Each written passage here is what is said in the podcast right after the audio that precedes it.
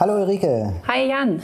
Ja, heute Folge 1 und wir wollen heute über Geburts, ja, unsere Geburtserfahrungen erzählen und äh, unsere positiven, negativen Erfahrungen, wo die Geburten stattgefunden haben und äh, was wir da so erlebt haben. An dieser Stelle möchten wir gerne eine Triggerwarnung aussprechen. Wir sprechen heute auch über nicht so schöne Geburtserfahrungen, Stichwort Christella-Handgriff, Stichwort ähm, nicht ernst genommen werden und auch über einen Notfall im Geburtshaus. Wer also lieber wegschalten möchte, den begrüßen wir gerne in Folge 2 wieder. Ja, Jan, erzähl doch mal, du hast mit drei Kindern ja schon jede Menge Erfahrungen. Wie war das ja, bei dir? Drei Geburten sozusagen. Wobei als Vater, ne, das sagt man immer, der Vater steht da immer daneben. ja, aber drei Geburten erlebt zu haben, ist äh, schon, also das brennt sich sehr ein irgendwie. Es sind ähm, schöne Erlebnisse, sehr intensive Erlebnisse, kann man schon sagen. Also wir haben damals, ähm, alle drei Geburten waren sehr schön, fand ich, weil meine Frau sich sehr früh fürs Geburtshaus entschieden hat. Das haben wir uns, wir haben uns damals auch Krankenhäuser angeguckt und meine Frau war aber sehr für Geburtshaus und ähm, für die, die jetzt nicht wissen, was das ist, Geburtshaus kann man sich so ein bisschen vorstellen wie, ja, wie, wie ein Haus, wo einfach nur Hebammen sind. Also es gibt keine Ärzte und es hat dadurch nicht diesen Krankenhauscharakter, sage ich jetzt mal, ohne das jetzt abwerten zu wollen.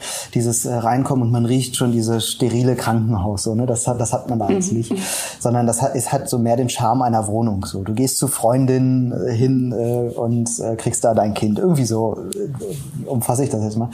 Und äh, das war ganz schön. Äh, ne? Da werden dann die Vorhänge zugezogen, Kerzen angemacht, kannst deine CD mitbringen, hast da leise Musik laufen und das ist so eine sehr, sehr schöne Atmosphäre mit aber allen Möglichkeiten, also Wassergeburt ist da möglich und so weiter. Und dann ist so von der Geburt her, so vom, vom äh, von der Herangehensweise sind die halt sehr natürliche Geburt. So das ist so deren äh, Thema und das fanden wir auch halt sehr sehr gut. Ähm, dass man halt ein Kind nicht unbedingt auf dem Rücken kriegen muss. Ist ja möglich, je nachdem, wie sich die Mutter fühlt, ist das natürlich auch ein Ding der Möglichkeit. Aber ähm, wir haben zum Beispiel Kind zwei und drei hat meine Frau im Knien auf die Welt gebracht, wo die Hebammen sagen, das ist eigentlich die natürliche Geburt im Knien und gar nicht auf, in Rückenlage. Und das erste Kind, da hatten wir einen kleinen Unfall. Ähm, das war eine Wassergeburt in der Wanne und ähm, wir haben im Nachhinein vermuten wir, dass das Kind ähm, eben Wasser geschluckt hat dann bei der Geburt. Ähm, und zwar ist es so, dass Babys, wenn die auf die Welt kommen, sind die ja oft erstmal blau und die kriegen dann nach und nach Farbe. So. Das sieht erstmal ein bisschen unheimlich aus, aber es geht eigentlich ziemlich schnell, dass die Farbe kriegen. Bei unserer ersten Tochter war das eben nicht so.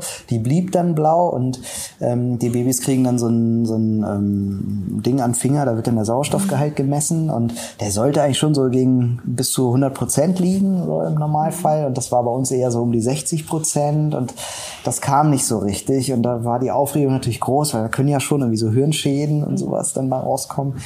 Und dann haben die Hebammen ziemlich schnell auch einen Krankenwagen gerufen. Das ist dann eben der Nachteil am Geburtshaus. Du hast keine Ärzte vor Ort und halt dementsprechend natürlich auch keine Intensivstation, logisch. Und ähm, dann kam irgendwann nach langem Warten, also diese Zeit kommt einem ja ewig vor. ich würde jetzt sagen, es hat drei Stunden gedauert, war aber nicht so. und ähm, dann kam der Notarzt mit Ärztin und die darf dann dem Baby in so einen Schlauch in die Nase stecken, wo dann Sauerstoff eben rein äh, gepumpt wird. Und ähm, das dürfen halt die Hebammen nicht irgendwie. Die dürfen bestimmte Sachen nicht machen, die auch keine Spritzen geben oder sowas.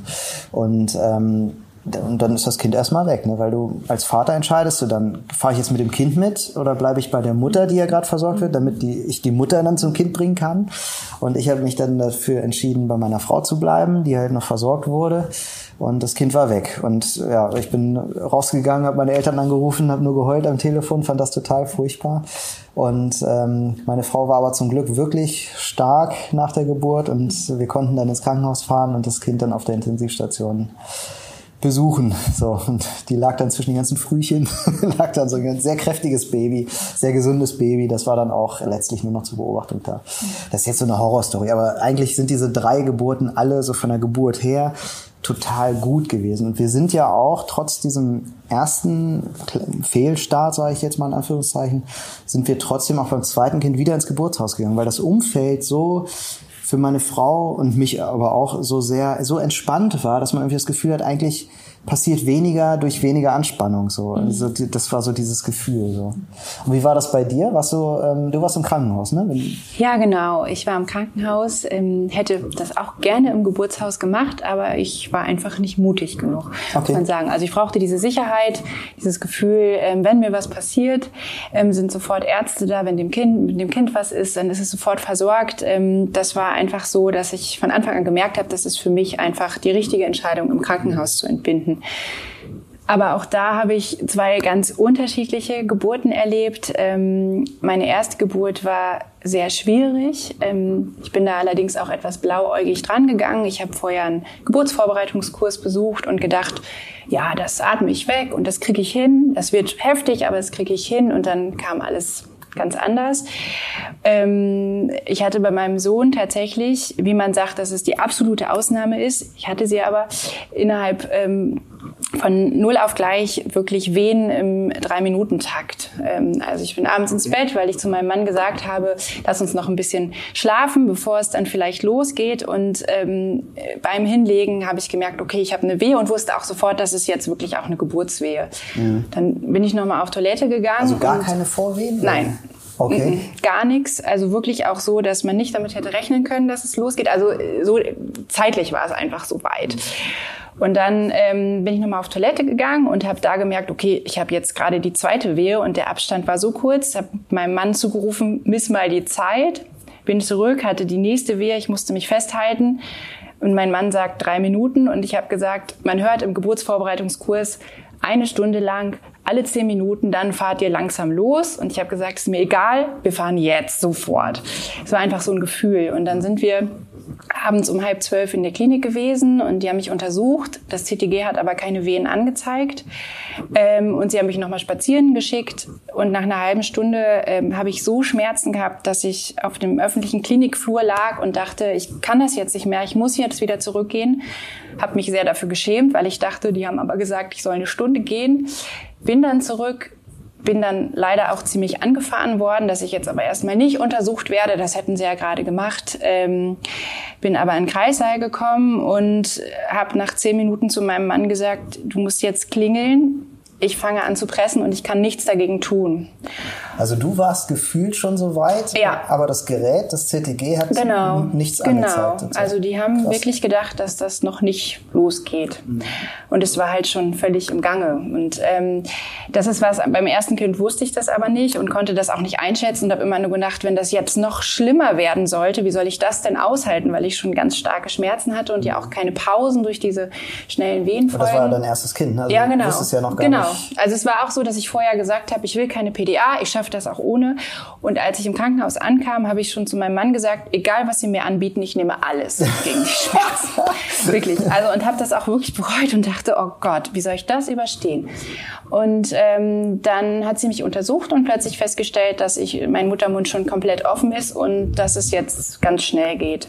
Dann war aber noch die Problematik, dass ähm, das Kind ein Sterngucker war. Das heißt, normalerweise liegen Babys ja so, dass sie nach unten gucken. Ähm, wenn sie auf die Welt kommen. Er guckte aber nach oben und dann hat sich also wenn die, die Frau, also wenn sie wenn man Richtung liegt, Bauchnabel genau in Richtung mhm. genau und dann haben sie versucht, ihn noch unter der Geburt zu drehen und das war für mich die Hölle, weil ich das Gefühl hatte, ich wollte eigentlich die ganze Zeit pressen und dieses Kind kriegen und durfte nicht, musste immer wieder umgelagert werden ähm, und habe wirklich gedacht, obwohl es im Endeffekt relativ schnell ging, ich halte das nicht durch. Ich habe dann auch irgendwelche Schmerzmittel über einen Tropf bekommen, war gar nicht so richtig da, habe auch immer wieder gesagt, ich kipp hier gleich weg ähm, und äh, hatte immer nur das Gefühl, okay, es ist so komplett anders als alles, was ich mir vorher vorgestellt habe.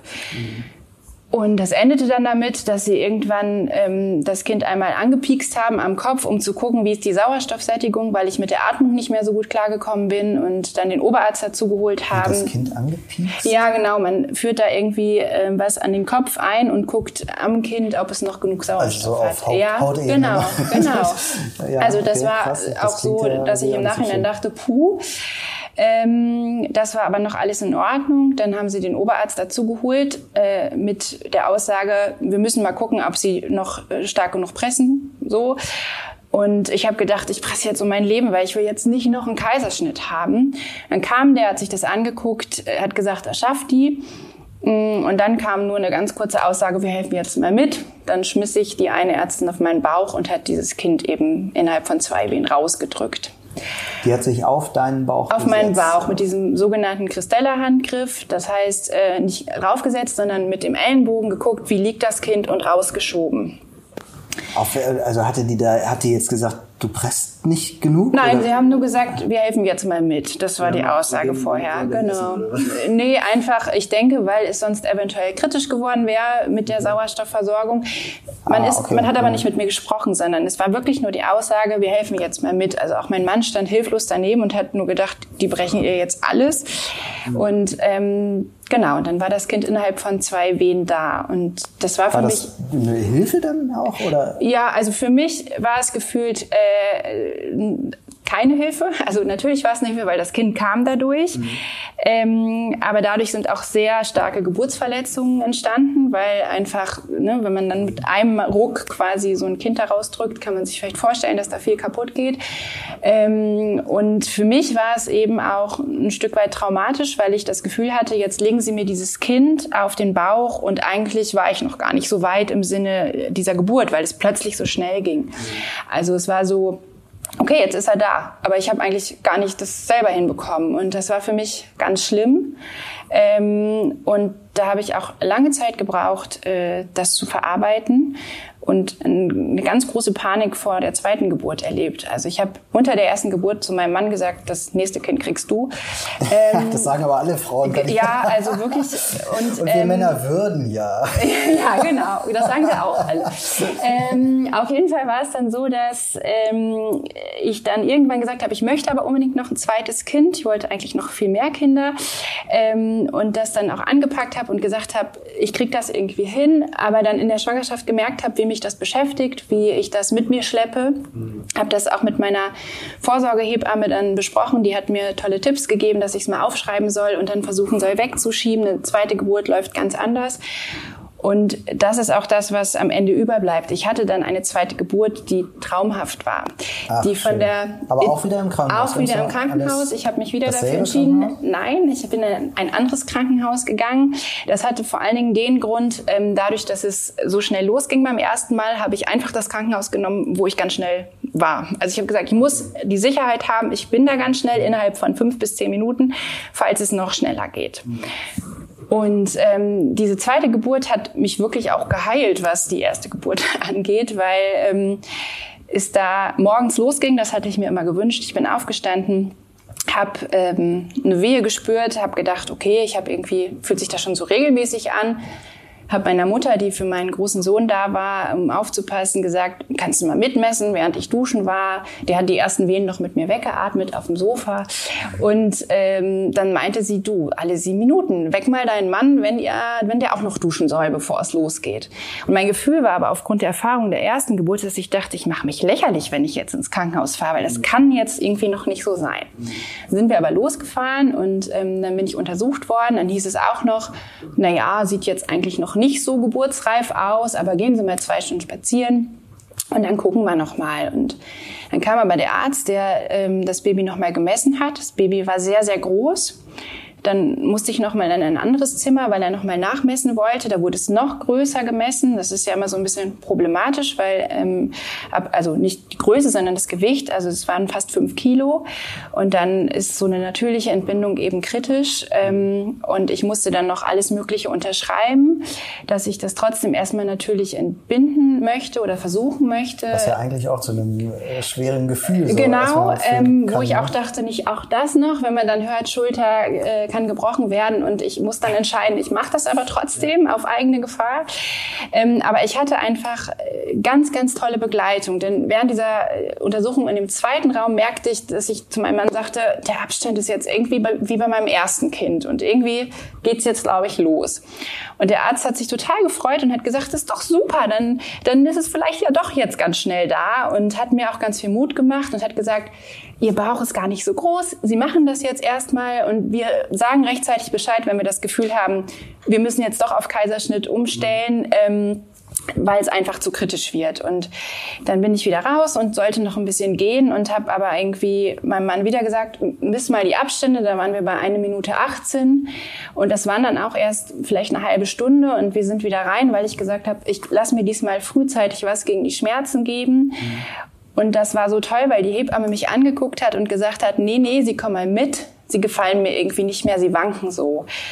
Und dann musste noch mal ein CTG geschrieben werden, weil sie erst irgendwie diese Schmerzspritze geben können in dem Moment, wo sie wissen, mit dem Baby ist alles in Ordnung.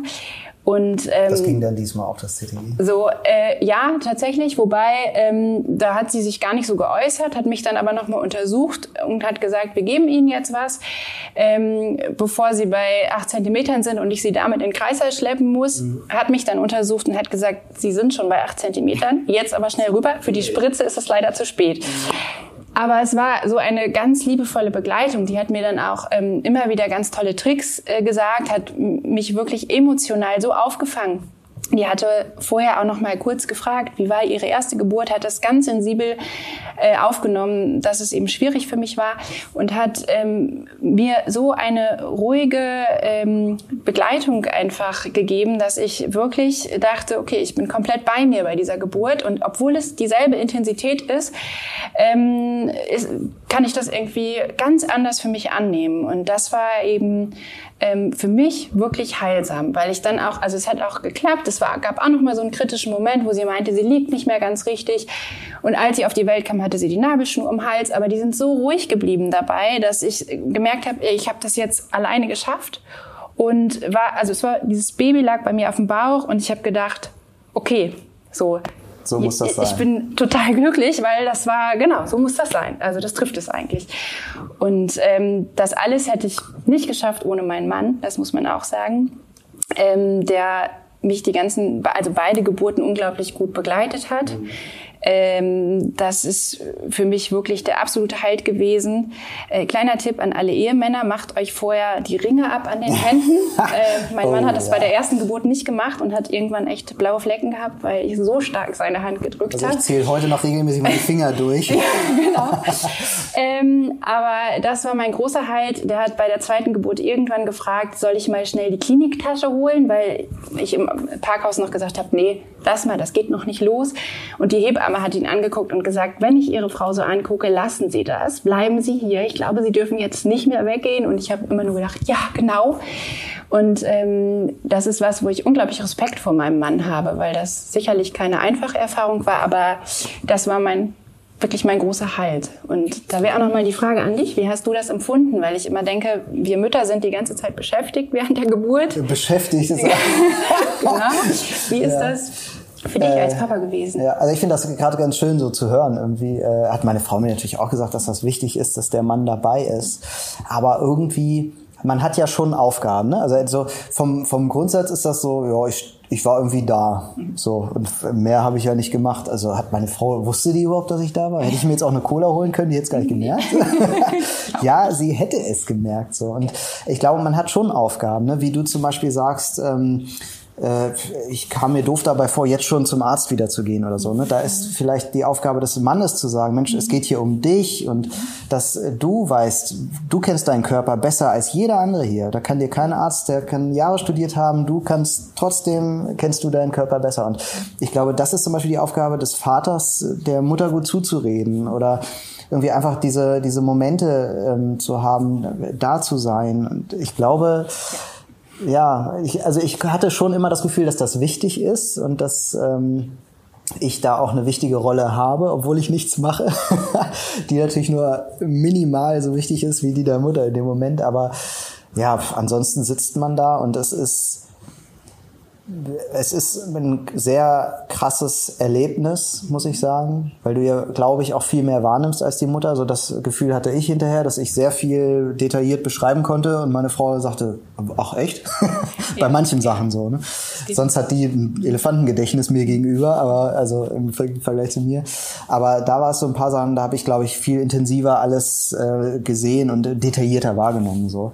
Und ähm, aber ich fand das jetzt weder eklig noch schockierend noch, äh, weiß ich nicht, ich, ich hatte hinterher bei allen dreien Geburten war ich einfach richtig, richtig stolz auf meine Frau, weil sie wirklich auch das so, also sie hat das einfach so gut gemacht so. Und ich glaube, das ist auch, ich weiß gar nicht, ob das vielleicht sogar hormonell bedingt ist bei den Vätern, dass das einfach biologisch so kommt oder ich weiß nicht, man ist einfach so stolz auf die Frau, die sich ja vielleicht sogar so ein bisschen offenbart hat in so einem Moment. Da passiert ja sehr viel Intimes bei einer Geburt und das ist aber für den Mann gar nichts Schlimmes, weil du einfach so stolz bist, dass sie das gemacht hat und alles, das ist dir alles völlig egal.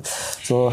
Aber das finde ich auch nochmal schön zu hören, weil mich zum Beispiel vor meiner Geburt beschäftigt hat, dass ich dachte, ich liege da halb nackt äh, ich bin total verletzlich, ich bin total ähm, auf mich gestellt im Sinne von, mein Körper muss das machen und ich zeige alles von mir und ich weiß nicht, was ich alles von mir zeigen werde. Mhm. Ähm, und das war was, wo mein Mann auch immer während der Geburt zu mir gesagt hat, du machst das super und ich bin total stolz auf dich und das ist toll. Und ähm, dass du das jetzt auch nochmal so formulierst, finde ich schön, weil das auch für uns Frauen unglaublich viel wert ja. ist. So, weil es ist einfach so, danach bist du ein anderer Mensch und du hast dich gezeigt und trotzdem wirst du dafür geliebt und wahrscheinlich sogar noch viel mehr geliebt als vorher. Ja. Ja, das ist so, du, weißt du, du bist irgendwie vorher einen Marathon gelaufen und äh, beobachtest jetzt deine Frau dabei, wie sie ein Kind kriegt. Ich so, ja gut, die läuft gerade drei. So. Das, also ich fand das wirklich, wirklich ähm, sehr, sehr, sehr, sehr krass. Also es ist auch wirklich jede Geburt ist mir immer noch irgendwie im Kopf und ähm, ich fand dieses, diesen Punkt, ähm, der ist mir gerade noch mal so in den Kopf gekommen, dieses ähm, Kind ist da, dieses Elterngefühl, was dann entsteht, dieses Glücksgefühl, ne, diese Glückshormone.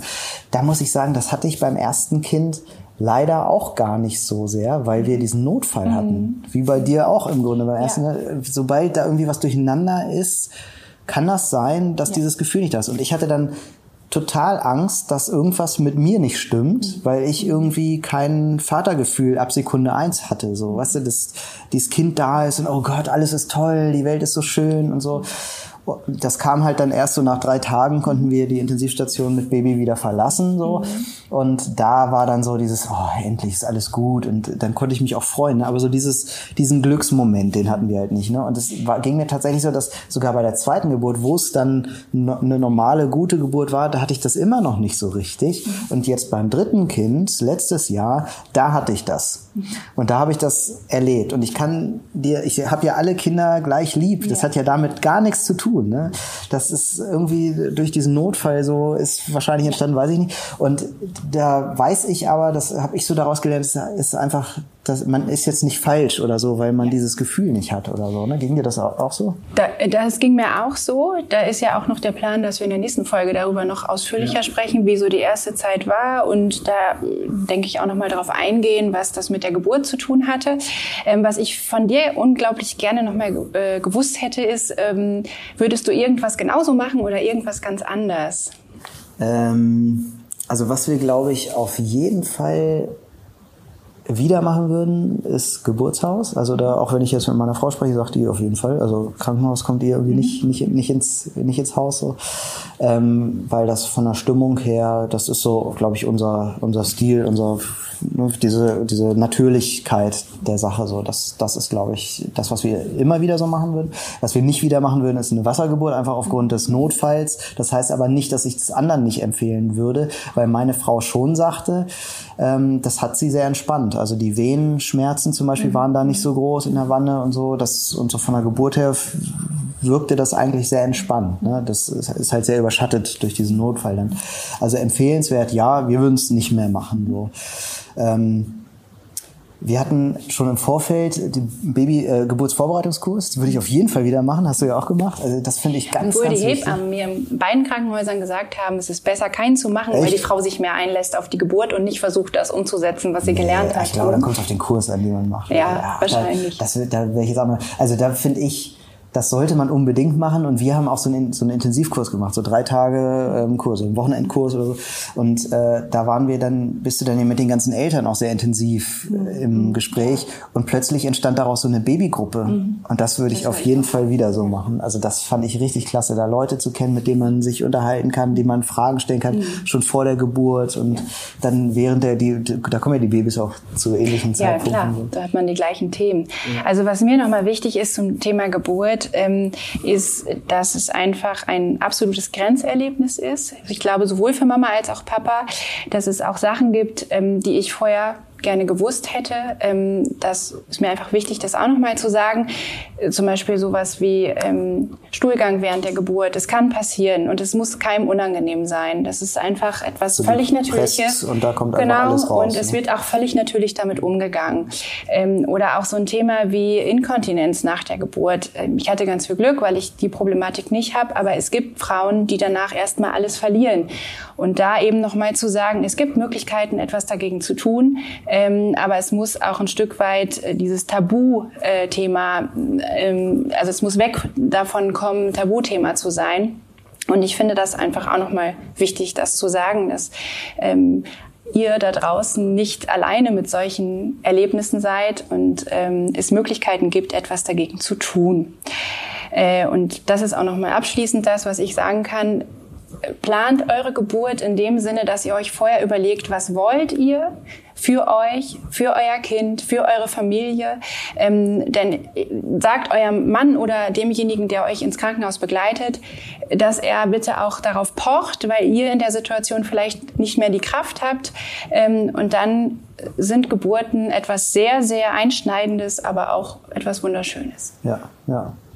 Ähm, Gibt es denn bei dir Dinge, die du nicht wieder machen willst? Oder auf gar keinen Fall? Ähm, ja, eben äh, quasi über mich bestimmen zu lassen. Das ist so die Erfahrung der ersten Geburt. Sondern wirklich klar zu sagen, mhm. ähm, ich möchte dass bestimmte Dinge nicht gemacht werden oder mir genau erklärt werden, warum. Da finde ich auch, das kann auch eine super Aufgabe für den Papa sein. Wenn er ja. sich Aufgaben sucht, ja. dann ist das, finde ich, das Fragen. Das habe ich mir so angeeignet, so dieses Fragen, was machen Sie da jetzt? Gerade beim ersten Kind, ne, das ist, da kam die Ärztin und dann habe ich immer gefragt, was machen Sie jetzt? Was machen Sie jetzt? Was ist das? Ja, ja habe ich doch gerade gesagt. Ne, sagen Sie es nochmal, ich habe es noch nicht verstanden. So, dass man danach fragt und ich glaube, da kann man auch sehr unterstützend sein. Und ähm, ja. Ein bisschen was angeschnitten haben wir schon für Folge 2 eigentlich. Genau, die Zeit. Äh, erste Zeit mit Baby. Ja. Genau. Darüber wollen wir uns dann das nächste Mal unterhalten. Wie geht's Mama nach der Geburt? Wie geht's Papa nach der Geburt? Was verändert sich? Was hat man erwartet? Und was überrumpelt ein? Was ist so völlig anders als gedacht? ist es jetzt wirklich so laut im Haus? ja, alles klar. Dann, äh, also ich freue mich auf Folge 2. Ich, ich auch. auch. Ein super spannendes Thema. Ja, dann bis zum nächsten Mal. Genau.